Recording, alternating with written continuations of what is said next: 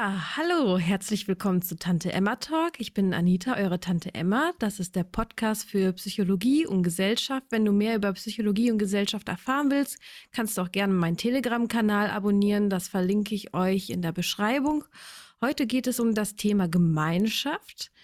Das, was auch mein Podcast, ja, in die Welt raustragen möchte, ein Miteinander über die Gemeinschaft. Wie kann man eine Gemeinschaft leben? Wie lebt eine Gemeinschaft?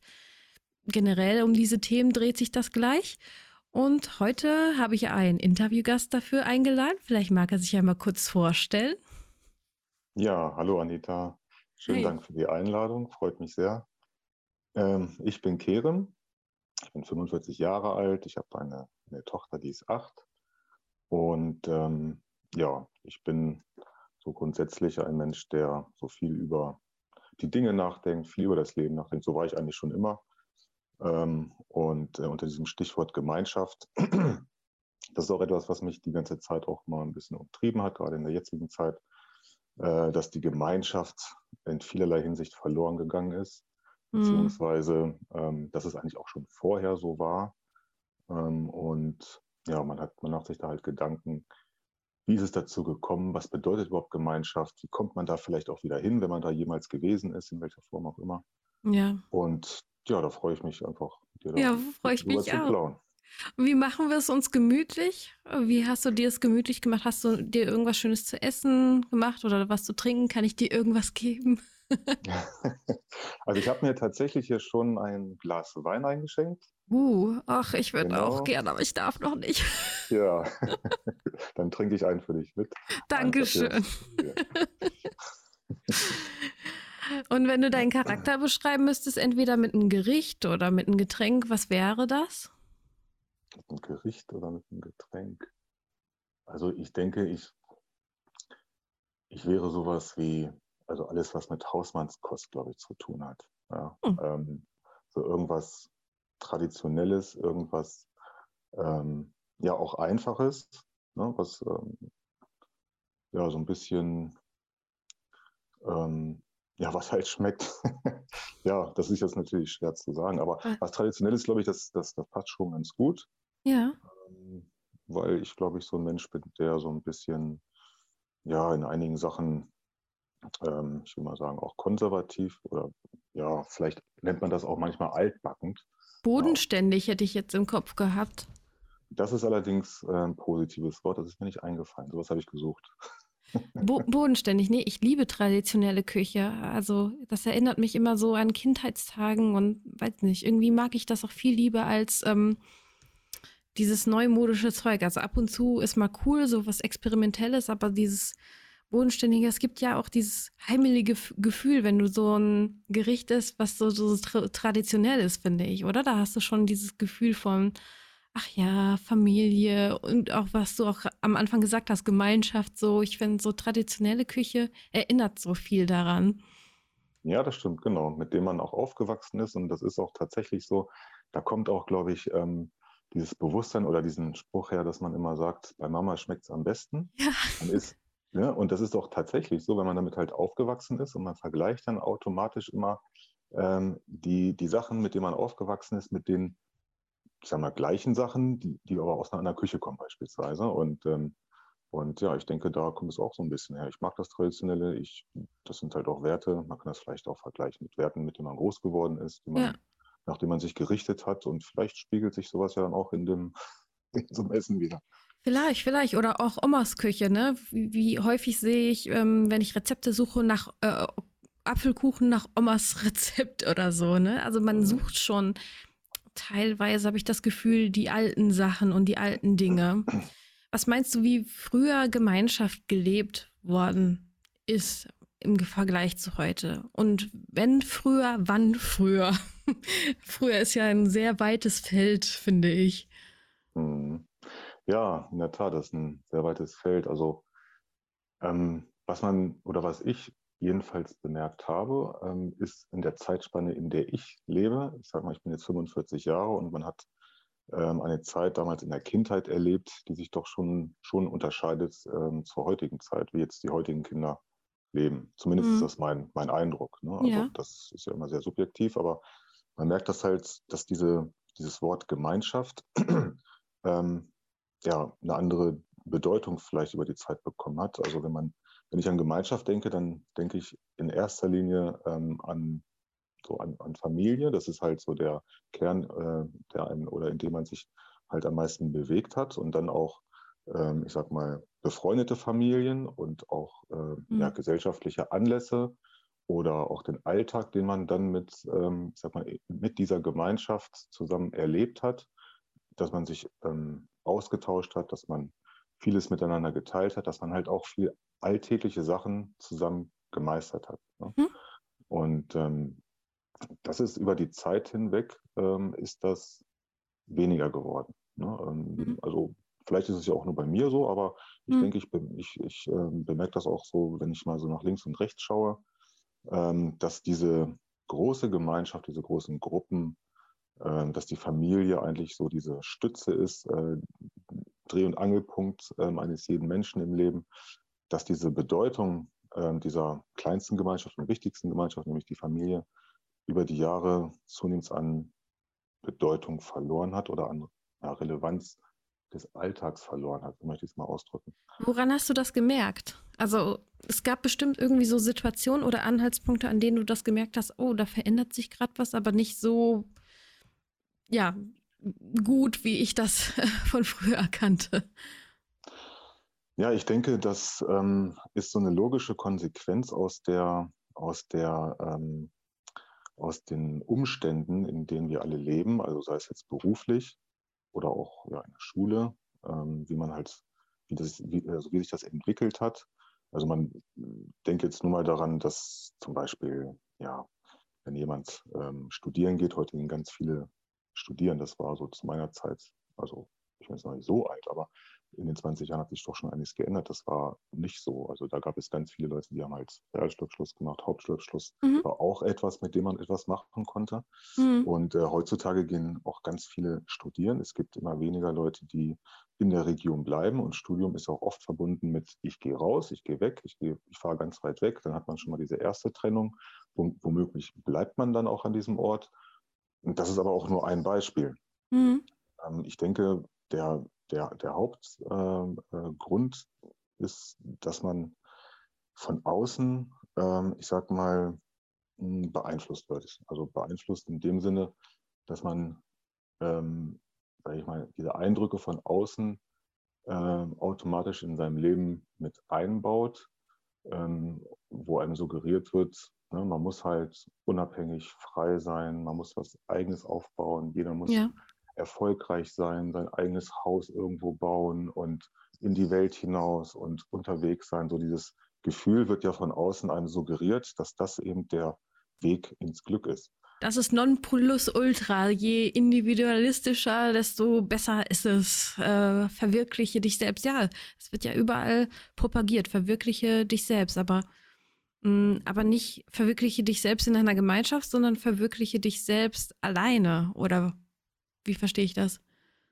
Ja, so scheint es erstmal. Ne? Also mhm. ne, so, so kommt es mir auch vor.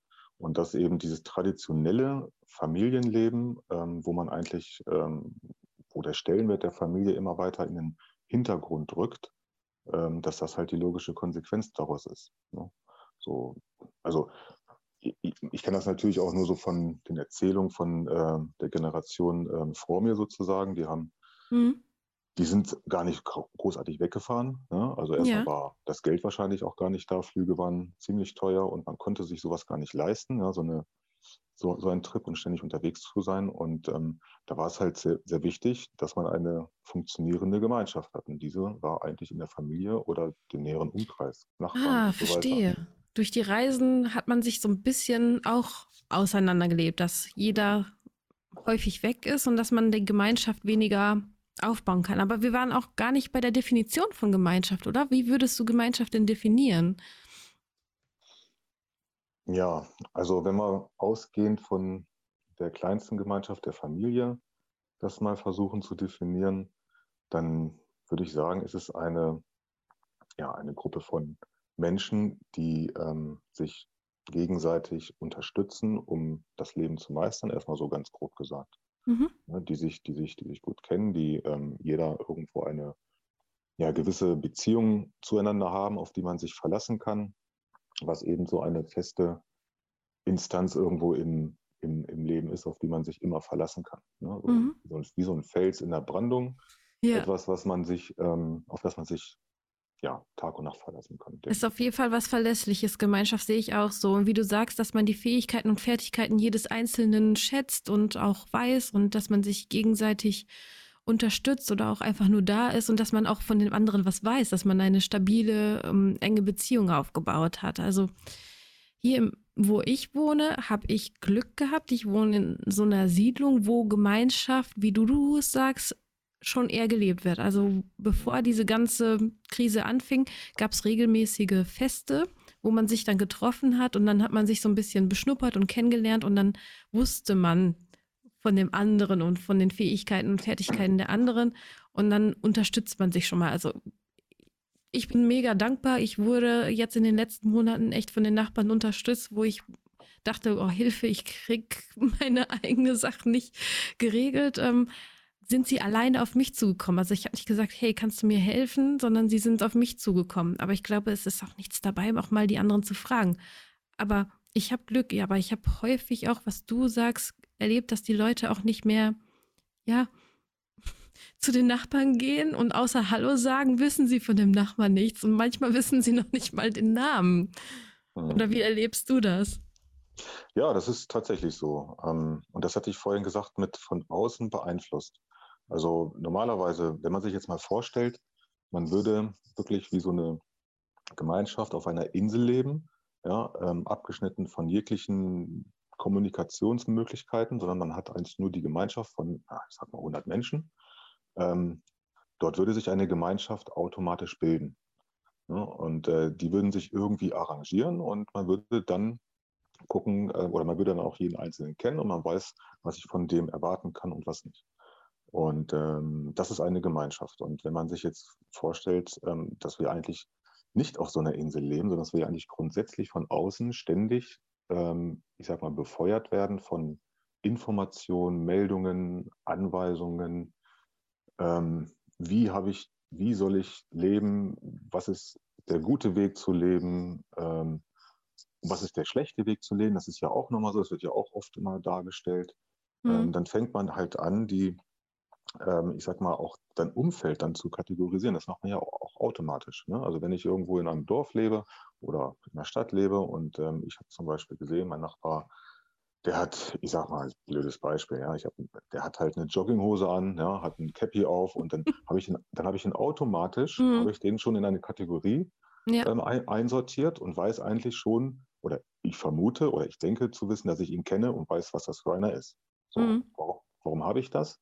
Natürlich, weil es auch genug Informationen darüber gibt, die von außen, außen auf einen, einen einprasseln, dass das eben die Leute sind, die eben so sind, wie ich halt denke, dass die so, so, mhm. so ticken müssten. Ne? Und ähm, das meine ich halt mit außen von außen beeinflusst. Und so gibt es das halt in jeglichen Facetten.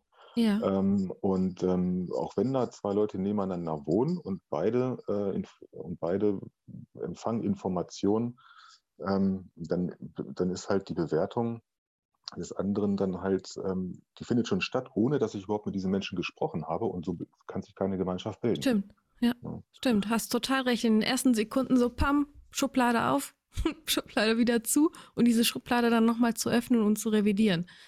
Genau, das und dann kostet ich, die das Arbeit. Genau, und das kostet dann halt auch Überwindung in dem Moment oder über seinen Schatten springen, zu sagen, ich mache es einfach mal. Ne? Und ähm, das ist auch das, wo man auch heute ziemlich große Aha-Erlebnisse ähm, erfahren kann, mhm. indem man einfach mal ähm, über seinen Schatten springt mhm. ne, und ähm, einfach mal sich darauf besinnt, dass auch wenn, auch wenn ich äh, einen Gräuel gegen jemanden habe oder auch wenn ich denke, das ist ein schlechter Mensch oder ich mit diesen, ich nenne es mal Typen Menschen nichts zu tun haben will, weil der halt Jogginghose und ein Cappy trägt, ähm, muss der ja nicht gleich schlecht sein. Wer sagt mir dann, dass er schlecht ist? Und dass man einfach sagt, wir wollen mal Mensch sein, wir wollen einfach mal aufeinander zugehen. Ja. Und äh, wenn man sowas ganz bewusst macht, dann äh, ist das so, dass man ein positives er Erlebnis bekommt, also in den allermeisten Fällen, weil ja. das, was man sich manchmal ausmalt, wie jemand äh, ähm, ist, äh, das ist es zu, also in, in, den meisten Fällen einfach nicht. Hast du das erfahren dürfen in den letzten Jahren oder? Naja, ich habe ähm, ich habe das mal, bei unserem Vorgespräch hatte ich das ja auch schon mal kurz gesagt, ähm, weil ich eben viel darüber nachgedacht habe, so wenn man durch die Stadt geht, ne, da gehen ganz viele Menschen an einem vorbei. Manche Leute, die kennt man schon seit Jahren. Ich bin also auch in einer Kleinstadt groß geworden. Hm. Die kennt man schon seit Jahren. Ne? Also man ist mit denen eigentlich groß geworden, nur hm. durchs hm. Sehen. Und ähm, aber man kennt den Namen nicht, man hat nie mit denen gesprochen. Ne? Man, man lebt so nebeneinander her, so 30 Jahre lang oder was, und ja. dann und dann trifft man die immer wieder, manchmal mehrmals die Woche, wenn man irgendwo durchgeht. Und dann denkt man sich, ach, den spreche ich einfach mal an. Ne? Warum eigentlich nicht? Was man ja, denn zu verlieren? Warum eigentlich nicht? So, dann spricht man die, die Leute an und ähm, diese erste Hürde hat man dann schon genommen, indem man sich gesagt hat, was kann denn eigentlich passieren? Ne? Und diese Hemmung, die man immer hat oder oft hat. Ich kann jetzt nicht hier wildfremde Menschen ansprechen, nur weil ich meine, ähm, dass ich das jetzt machen muss und weil ich das toll finde, dass ich ihn jeden Tag oder alle zwei Tage sehe. Was soll er denken? So diese ganzen Gedanken, die man vorher hat, mhm. ähm, die sollte man einfach mal beiseite legen und, äh, und siehe da, sein Gegenüber, mein Gegenüber hat sich gefreut und denkt sich, ja, ich habe dich auch schon öfter gesehen, aber man lebt halt so nebeneinander her. Und plötzlich weiß man den Namen, man weiß, wo er wohnt und man unterhält sich und schon hat man so ein bisschen ist man auf einen Schritt aufeinander zugegangen und wenn man das jetzt mit der Gemeinschaft ähm, ähm, nochmal in den Kontext bringt, dann ist man schon auf diesem Weg in ein Stück Richtung Gemeinschaft gegangen. Ne? Ja, auf jeden Fall. Halt, indem man sich kennt.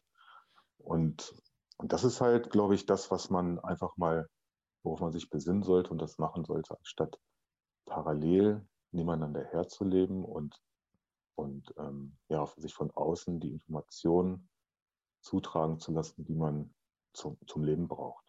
Aber was hält einen davon ab, das auch wirklich zu tun? Du hast auch gesagt, äh, viel von außen kommen die Informationen. Also manchmal ist es ja auch so, dass auch Gerüchte eine Rolle spielen, dass man jemand nicht anspricht oder wie du schon sagst, dass auch von den Medien ein gewisses Bild auch suggeriert wird, dass äh, die und die Menschen, die, die die Ohrringe tragen oder die Käppi tragen, genau so sind und äh, man sollte sich nicht mit denen abgeben. Es wird ja ein gewisses Bild auch gezeichnet. Aber ja, was, was ist die Angst dahinter, dass man sich nicht mal überwindet, so wie du, einfach mal die Menschen anzusprechen? Also da spielen irgendwelche Filme im Hintergrund ab, die vielleicht gar keine Rolle spielen. Oder was meinst du, was so das größte Problem ist, sich zu überwinden? Ja, ich denke, das sind ganz viele Dinge, die dazu führen. So ist man ja auch groß geworden. Also ich denke, jeder kennt den Satz als Kind, ähm, mit Fremden spricht man nicht oder, oder, oder lass dich nicht von Fremden ansprechen. Ja. So, das ist, das ist ja schon gesetzt in dem Alter. Ne? Also der, mhm. der ist fremd, mit dem soll ich nicht äh, und so weiter. Ne? Und viele halten sich halt bis heute dran, vielleicht, ähm, und ähm, haben halt ja, eine angeborene oder anerzogene Hemmung, mit nicht bekannten Leuten ins Gespräch zu kommen. Ja. Und dabei gibt es eigentlich pro Tag gibt es hunderte Möglichkeiten, hunderte dieser Situationen. Äh, und die gibt es immer und überall. Und ja, wie gesagt, man muss sowas auch bewusst machen. Ne? Wenn man sich dessen mal bewusst ist und sich darüber Gedanken macht und denkt sich, hm, das ist ja eigentlich irgendwie doof, ne? dass man immer nur so nebeneinander herlebt. Das muss man mal bewusst machen. Und äh, man ist dann wirklich positiv überrascht. Ne? Also wie, was dann auch an Freundlichkeit zurückkommt oder dass man einfach mal mit einem Lächeln äh, die Leute mal ins Auge blickt, wenn man sich so aneinander, jeder kennt das, man geht an jemanden vorbei und ja. man hat kurz Blickkontakt. Ne? Ja. So manche gucken schnell wieder weg und ja. einfach mal bewusst anlächeln und freundlich guten Tag sagen, gucken, was da zurückkommt. Ne? So manchmal habe ich das spannend. Gefühl, dass es, ja.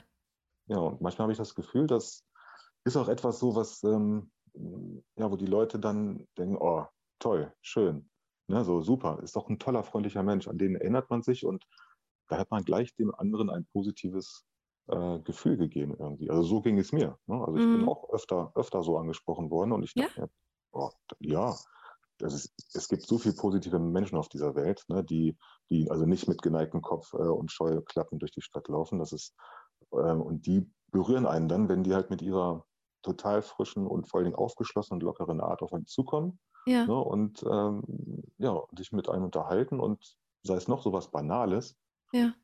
Das ist einfach schön, das Gefühl, und das fördert Gemeinschaften. Muss man auch ein Stück weit offen dafür sein? Ja, natürlich. Also man muss, man muss offen dafür sein. Also man muss schon irgendwo sich Gedanken gemacht haben, ähm, dass man einfach in diese, dass man auch in diese Richtung gehen möchte. Ja, also, aber das ist halt so ein bisschen so diese Denkweise ändern, beziehungsweise ja,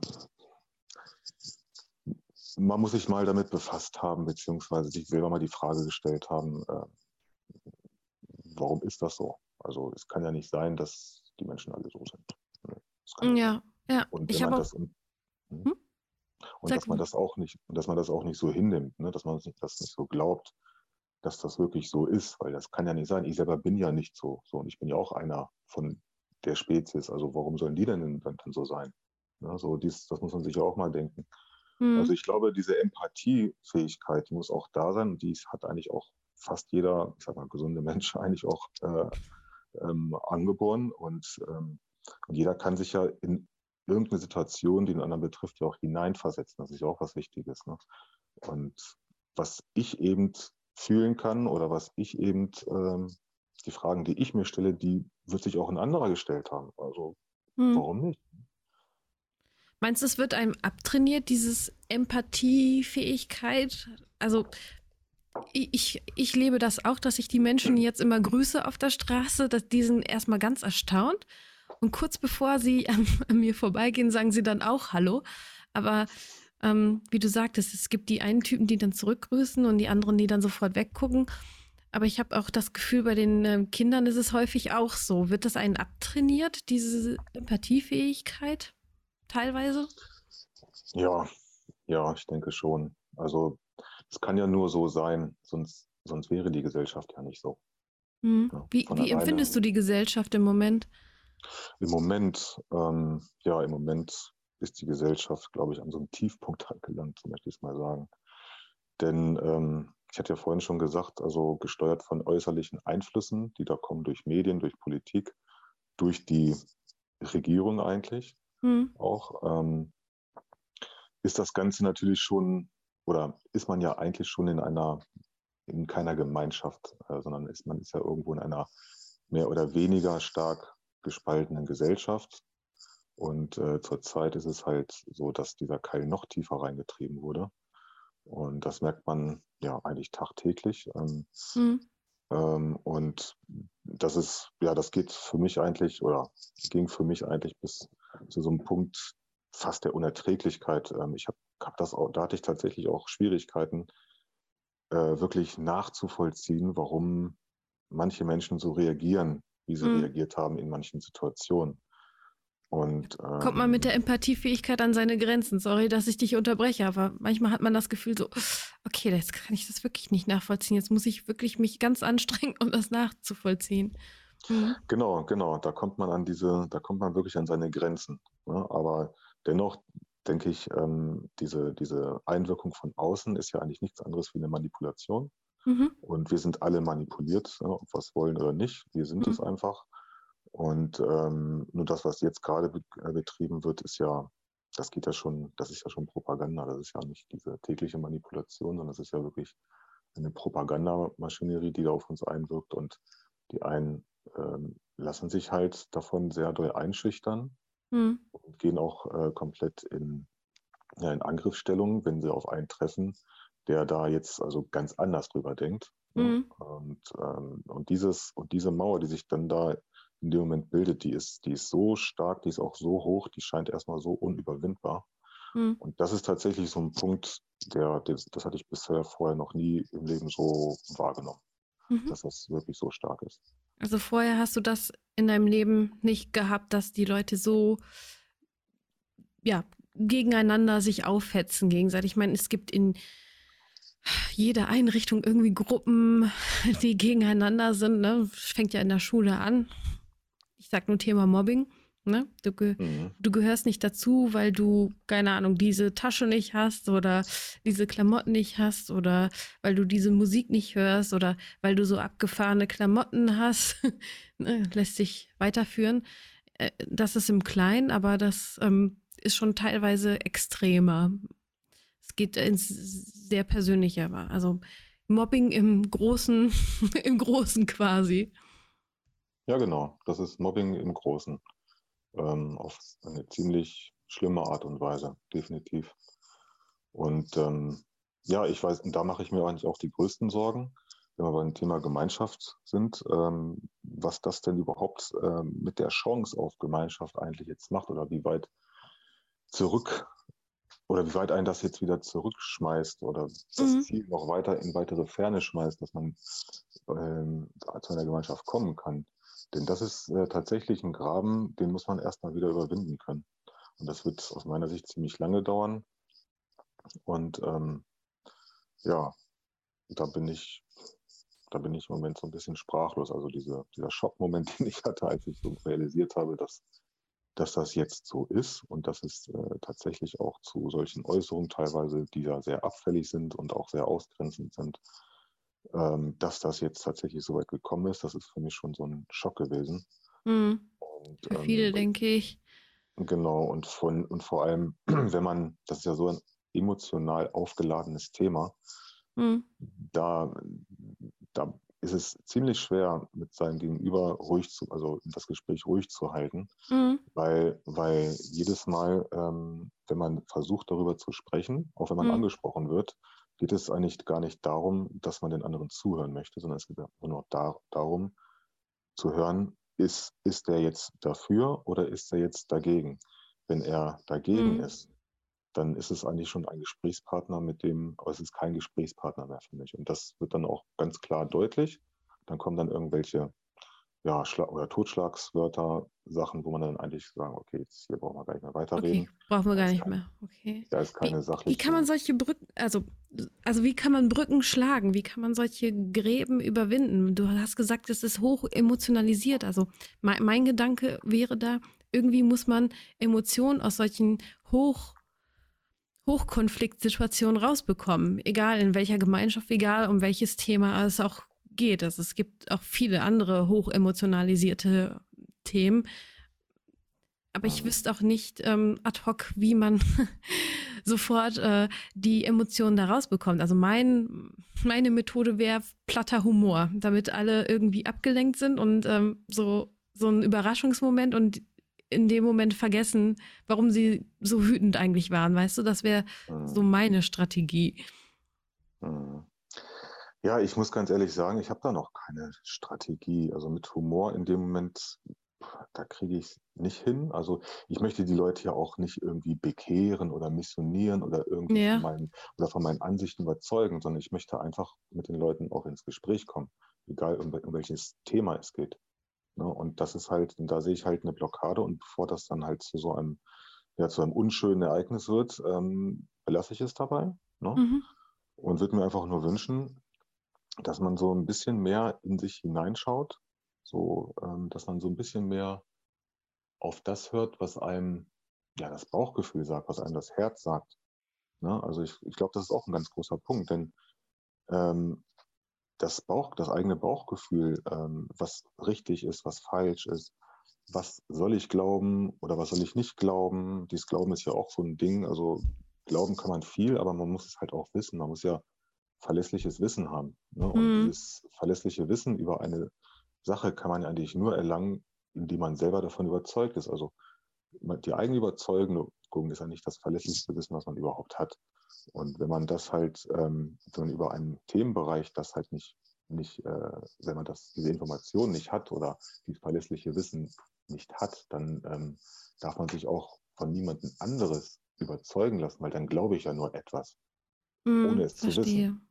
Ne? Also, also ich sag mal ganz blödes Beispiel, wenn, wenn, der, wenn ich rausgehe und ich sage, der Himmel ist blau, und da kommen dann aber zehn Leute angelaufen und sagen, nee, du spinnst, der, der Himmel, der, der ist rosa. So, dann weiß ich aber, nein, ich weiß, wie blau aussieht, das habe ich schon mal gesehen und das ist auch überall bewiesen, habe ich gesehen und ich gucke, oh, der Himmel ist blau, nein, der ist blau. So, und dann kommen noch 100 Leute an und die sagen, nein, der Himmel ist rosa, da können auch 1000 Leute an. Ich bleibe dabei, der Himmel ist rosa, weil ich weiß es. Das ist verlässliches Wissen. Und so geht es halt mit anderen Sachen auch. Hm. Bei, diesen, bei diesen anderen Sachen, wie zum Beispiel der aktuellen Krise, ist mhm. es ja sehr diffus, es ist sehr, es ist sehr, ähm, ja, ineinander verschachtelt. Da gibt es so viele sogenannte Expertenmeinungen hier, Experten da. Man hat auch gar nicht die Zeit und die Kraft, sich so im Detail damit zu befassen. Aber die meisten, oder man ist dann halt geneigt dazu, das zu glauben, was einem erzählt wird. Ne? Ohne das jetzt wirklich zu wissen. Aber, aber, egal wer, oder? Finde ich. Weil egal ähm, wer, außer man hat wirklich Zeit, also hat nicht so viel anderes nebenher zu tun und hat Zeit, sich vertiefter mit gewisse Themen auseinanderzusetzen. Sonst bist du egal, wo du stehst, glaubst du das, was der andere, wo du meinst, der ist besser informiert als du, äh, gesagt hat. So, so geht es mir oder so habe ich das zumindest erlebt.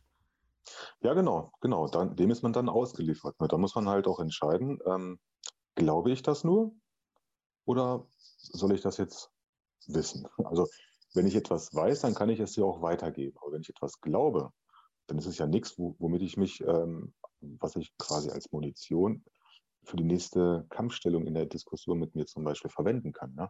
So, mhm. Das ist das. Also man, ich gebe ja nur andere Meinungen wieder von anderen, ohne zu wissen, ob die wirklich ja. in Ordnung sind. Ne? Da sollte und man da, vorsichtig sein, finde ich. Mhm.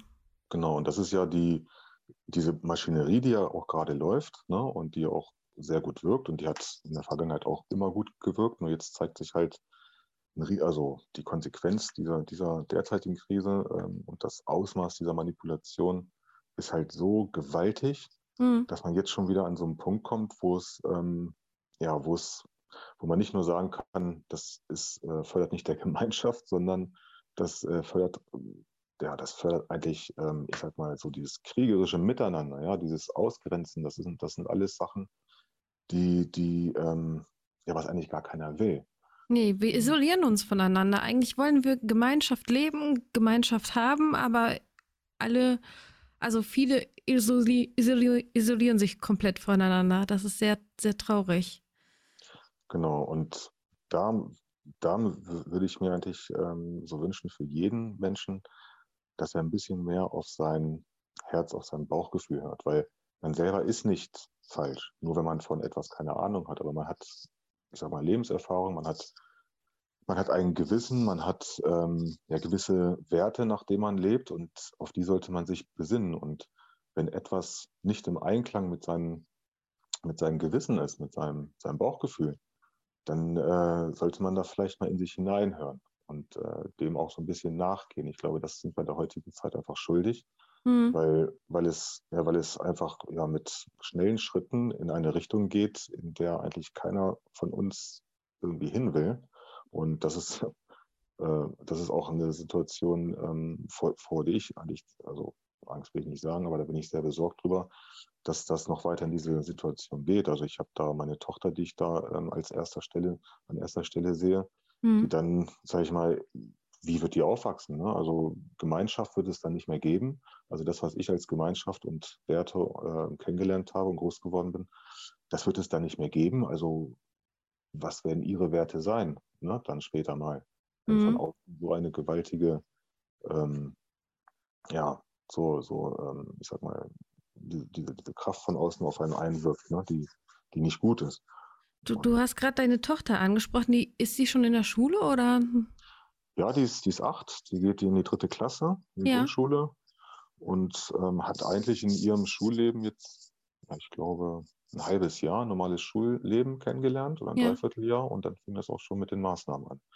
Also. Weil meine Frage geht dahingehend, weil hm, ich kenne einige Lehrer und auch befreundete Lehrer, die meinten, irgendwie ist der Respekt gegenüber ältere Personen auch ziemlich verloren gegangen. Also da frage ich mich, ob wir auch unseren nächsten Generationen aberziehen oder nicht erziehen oder nicht vermitteln, ähm, wie man respektvoll miteinander umgeht. Das frage ich mich so gerade. Und da, deswegen frage ich gerade, ob deine Tochter schon zur Schule geht, ob du da das auch schon beobachten konntest, dass der Respekt ähm, langsam schwindet.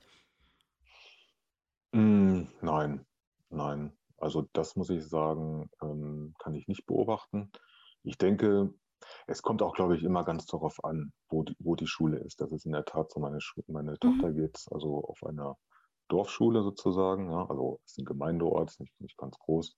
Und ich glaube sowieso, dass die ähm, dörflichen Gemeinschaften noch ein bisschen traditioneller, das heißt, diese mhm. da, ist, da ist tatsächlich noch so eine Art Gemeinschaft da, mhm. äh, dass die halt diese Tradition oder diese Werte bis heute noch so beibehalten haben, wo dann auch der Lehrer, also wenn der Lehrer was sagt, das ist Gesetz, ja, so, das ist ja auch noch diese Autorität, äh, die da wirkt.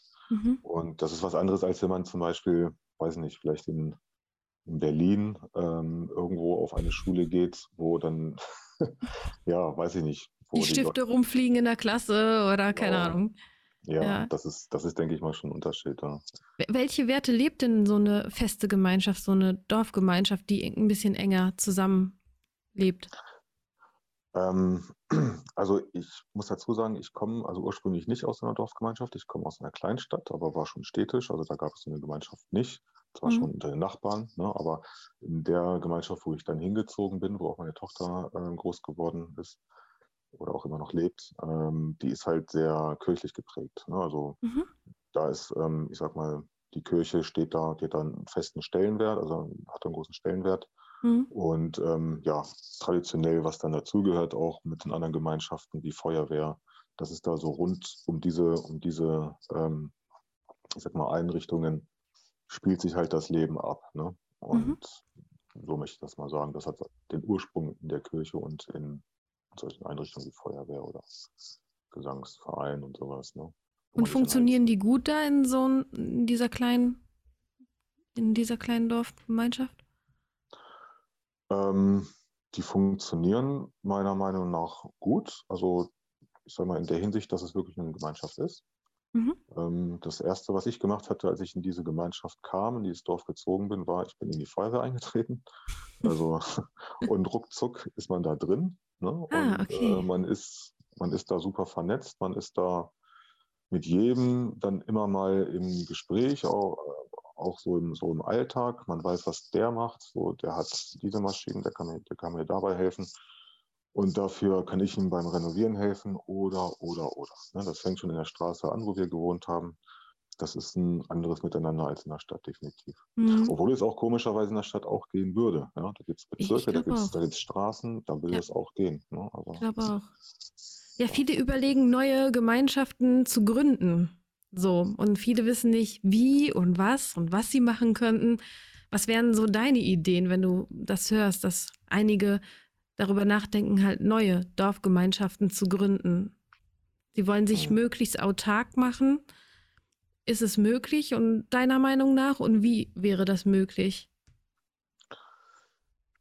Ja, neu, also davon habe ich noch nichts gehört, ähm, dass sich neue Gemeinschaften gründen wollen, aber das kommt, denke ich mal, ohne es jetzt zu wissen, aber das, denke ich mal, ist so eine Situations, äh, ähm, Geschichte, ne? aus der jetzigen Situation, dass man da raus möchte und dann möglichst auch mit den Menschen, die weiterhin, ich sag mal, in Freiheit und ohne die ganzen Repressalien leben zu wollen, dorthin gehen.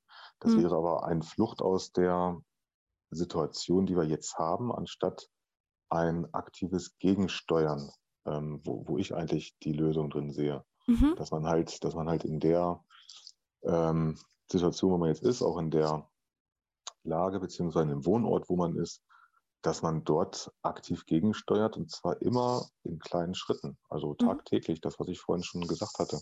Einfach mal auf die Menschen zugehen, ne, mit denen man vielleicht noch gar nicht gesprochen hat und den mal kennenlernt. Ne? Und wenn ich jemanden kennenlerne und weiß, wie der tickt, äh, dann kann ich das auch nachvollziehen. Ne? Dann kann man, dann gibt sich ja ein Bild draus. Und das ist, glaube ich, dieses, was man äh, tagtäglich machen kann und wo man sich dann auch Stück für Stück, ähm, ich sag mal, aus so einer Misere herausarbeiten kann. Mhm. Also immer die Hand anbieten den anderen und gucken, was sich daraus ergibt und immer freundlich und höflich und respektvoll bleiben und versuchen so ein bisschen empathisch zu sein, soweit es einem möglich ist. Genau, aufeinander zugehen. Natürlich von zehn Leuten wird es immer ein paar, ich sag mal, vielleicht äh, drei, vier geben, die es eigentlich nicht wollen. Das sind die, die es ja. vorher auch nicht wollten, dann ist das halt so. Mhm. Aber wenn man eben äh, von zehn Leuten zwei, drei ähm, er erreicht hat oder kennengelernt hat, das ist ja ganz wichtig, dass man jemanden kennenlernt, ähm, dann hat man eigentlich auch schon gewonnen. Und wenn das jeder macht, tagtäglich, es wird nicht lange dauern, dann kommt man einen Schritt näher zu der Gemeinschaft und dann kommt man auch einen Schritt näher zu dem sogenannten Volkssouverän, von dem wir immer alle sprechen. Ne? Also ich glaube auch, dass so, eine, dass, so eine dumme, dass so eine Demokratie ein Volkssouverän haben sollte als Grundlage, was aber eigentlich in unserer heutigen Zeit ein Witz ist. Ne? Also es gibt ja, wir sind halt keine Gemeinschaft, das Volk ist sich nicht einig, das ist mhm. aufgesplittet und ähm, so, und dass man da hinkommt, ne, ähm, ist wahrscheinlich eine Utopie oder ein Wunschgedanke. So. Eine schöne Utopie, wenn jeder mit jedem redet und auch, ich meine, es kann Gruppierungen geben. Das schließt sich ja nicht aus, wenn die Gruppen untereinander auch miteinander reden. Also jede Gruppe kann ja für sich sein, solange man noch miteinander respektvoll redet und jeder sein Süppchen kochen lässt, ohne dass man den anderen schaden oder schaden will. Hm. Also ja, meine Meinung. Auch. Ja, ich denke auch. Also der Mensch ist, denke ich, von Grund auf her ein soziales Wesen, was, ähm, ja, ohne, was ohne äh, jemanden anders Bösen, Böses zu, äh, zu, wollen, eigentlich in der Gemeinschaft leben möchte. Ja, und ähm, grundsätzlich werden wir eigentlich dadurch werden wir eigentlich gehindert, das so zu, äh, umzusetzen, weil halt diese Einflüsse von außen kommen und jeder sich von diesen Einflüssen, also natürlich beeinflusst, beeinflussen lässt und äh, dann danach lebt und sich dann immer mehr von seinem Nachbarn dann entfernt. Ne? Und das müssen wir einfach versuchen zu ändern. Welcher Einfluss ist wohl am größten von außen, wo du sagst, okay, das ist so mit einer der größten, ich nenne es mal provokativ, Störfaktoren? Also ich sehe das tatsächlich in den heutigen Medien. Mhm. Ähm, die Medien, die sind ja allgegenwärtig. Jeder konsumiert Medien, in welcher Form auch immer, und zwar jeden Tag. Und ähm, dass diese Medien so einen großen Einfluss haben, das, das wissen halt einige Leute schon seit eh und je. Ne? Seitdem es Medien gibt, weiß man, man kann damit eben ähm, große Massen beeinflussen. Mhm. Und was so ein bisschen, ähm, ich sag mal, schlimm ist, sind halt diese unsere sogenannten Leitmedien, also die öffentlich-rechtlichen, von denen man eigentlich immer eine ja, sachliche oder eine aufklärerische Arbeit äh, gewohnt ist oder auch, ich sag mal, geglaubt hat, dass sie es tut, ähm, dass die immer noch diese große, diesen, dieses große Vertrauen in, von, in der Bevölkerung halt genießen mhm. und ähm, aber eigentlich nicht ihrem, ihren Medienauftrag nachkommen, nämlich dass die Woher rührt das Vertrauen? Ja, woher rührt das Vertrauen? Ich glaube, das ist, das ist grundsätzlich die Art und Weise, wie wir halt groß geworden sind. Dieses, dieser Glaube an Autoritäten, an, an Regierungen, die uns ähm, ja ein Fürsorge- und Vorsage, Vorsorgestaat ähm, suggerieren, dass er für uns gesorgt wird. Und äh, die Staatsmedien, das sind ja alles so so Sachen, mit denen wird man ja groß. Und ich weiß zum Beispiel auch, früher hat man gesagt, ach, Bildzeitung, die, die lesen wir nicht. Wir lesen, wir lesen hier die, die, was ich, die Braunschweiger oder die. Die Zeit. die Zeit. So, und wenn wir Nachrichten gucken, dann Tagesschau, Tagesthemen und so weiter. Da hat man also sehr viel Vertrauen reingelegt, weil das mhm. waren die Medien, die haben die Wahrheit erzählt, die haben wirklich ähm, die Welt dargestellt und auch darüber berichtet. Ne? Und das ist halt äh, nach wie vor so, dass ähm, man diesen, diesen Glauben eigentlich noch hat, weil dann die, also die meisten Menschen glauben das halt noch. Ne? Und dass darüber aber eine gewisse, aber dass darüber eigentlich das ganze Volk oder Völker, sind ja nicht, ist ja nicht nur in Deutschland so, ähm, eigentlich ähm, so manipuliert wird, dass die so funktionieren, wie sie halt funktionieren sollen. Hm. Ne? das, das äh, glaubt eigentlich keiner. Oder das, erwartet auch keiner, ne? weil ähm, wir sind ja alles freie Menschen in einer Demokratie. Ne? Und das, das, äh, das äh, ist ja etwas, was ja jeder glaubt oder was jeder auch äh, meint, ähm, dass er auch so leben kann.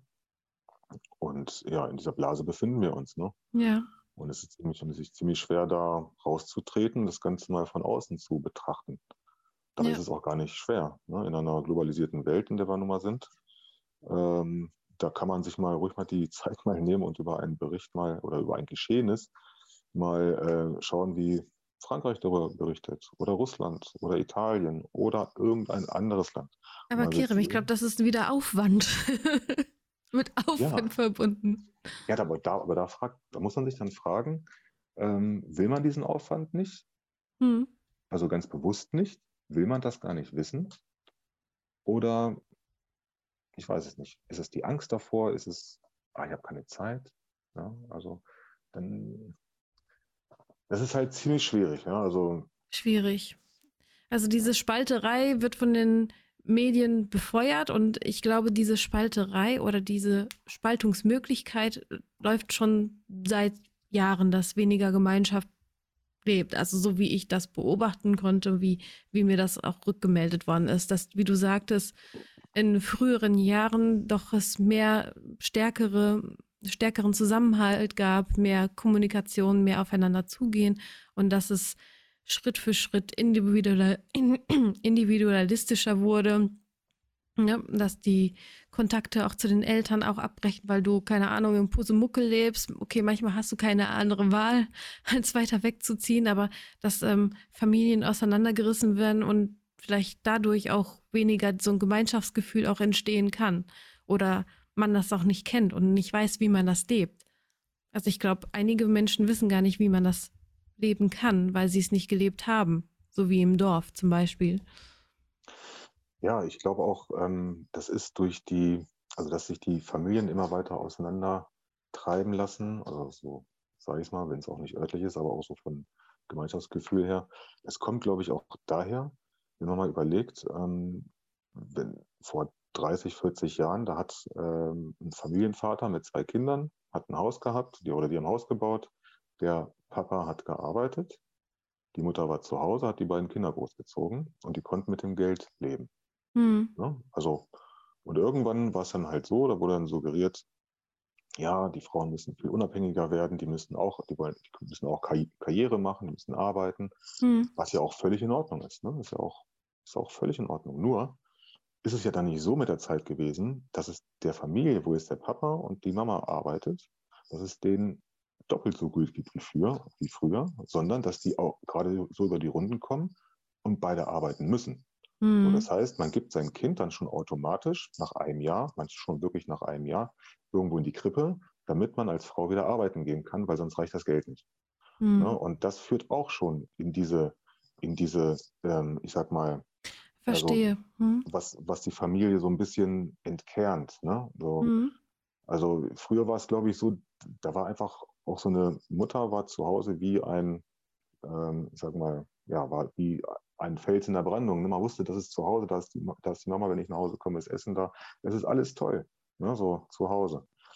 Und ähm, und dann ist man in diese Situation gekommen, wo dann die, wo beide Elternteile arbeiten müssen. Und wohin dann mit den Kindern? Man will Kinder haben, also gibt man sie weg. Und dann ist man, ja. übergibt sie der Obhut von einer ähm, staatlichen Einrichtung. Ne? Mhm. Und da, da geht es dann halt weiter. Man hat dann nicht den Zugriff drauf. Das heißt, der, die, der Einfluss auf die Kinder ist dann nicht mehr auf, aus der Familie heraus, sondern der mhm. kommt dann eben vom, von einer staatlichen Einrichtung. Und da geht es dann weiter. Und das über Generationen hinweg lässt dann natürlich eine Generation erwachsen, die dann äh, ja, diesen Familiensinn auch gar nicht mehr so gelebt hat wie die frühere Generation. Mhm. Ja. Und ich glaube, das spielt auch eine, eine ganz, ganz große Rolle. Mhm, ja, da sagst du was, ja, glaube ich auch. Dass man quasi schon die Kinder früh entwurzelt. Also ist ja nichts dabei, die Kinder mal in Obhut zu geben, gar nicht, aber dass, aber dass man nicht die Wahl mehr hat, will ich das oder will ich das nicht. Ne? Also viele, immer mehr Leute haben keine Wahl. Genau, richtig. Ja. Hm. ja. Was würdest du gerne den Zuhörern zum Schluss mitgeben? Ja, da, also ich gehe mal davon aus, dass die Zuhörer bei dir auch, ähm, ich sag mal, den Sinn dafür haben, sag ich mal, sich über solche Sachen Gedanken zu machen. So bin ich ja auch quasi auf deine, ähm, ich sag mal, auf deine Seite beziehungsweise auf deine, äh, an deinen Kontakt gekommen auch. Hm. Und ähm, ich denke, was ich den Zuhörern vielleicht geben, mitgeben könnte, wäre das, was ich vorhin gesagt habe, dass man mal aktiv, äh, wenn man in der gleichen Situation ist wie ich, ne, so, ich verstehe die Welt nicht mehr, warum ist das so, äh, dass man mal aktiv äh, auf die Leute einfach mal zugeht in kleinen Schritten und versucht mal Brücken zu bauen. Einfach mal den Damm einreißen und gucken, was passiert. Ja, es kann nicht viel passieren, sondern es wird was Positives passieren in, in den allermeisten Fällen.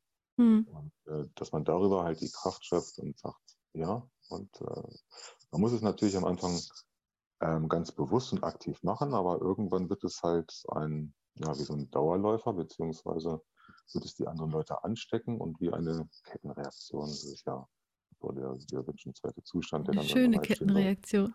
eine Kettenreaktion auslöst ähm, und dass man dann über diese, ja, über dieses tägliche Miteinander dann zu einer Gemeinschaft kommt.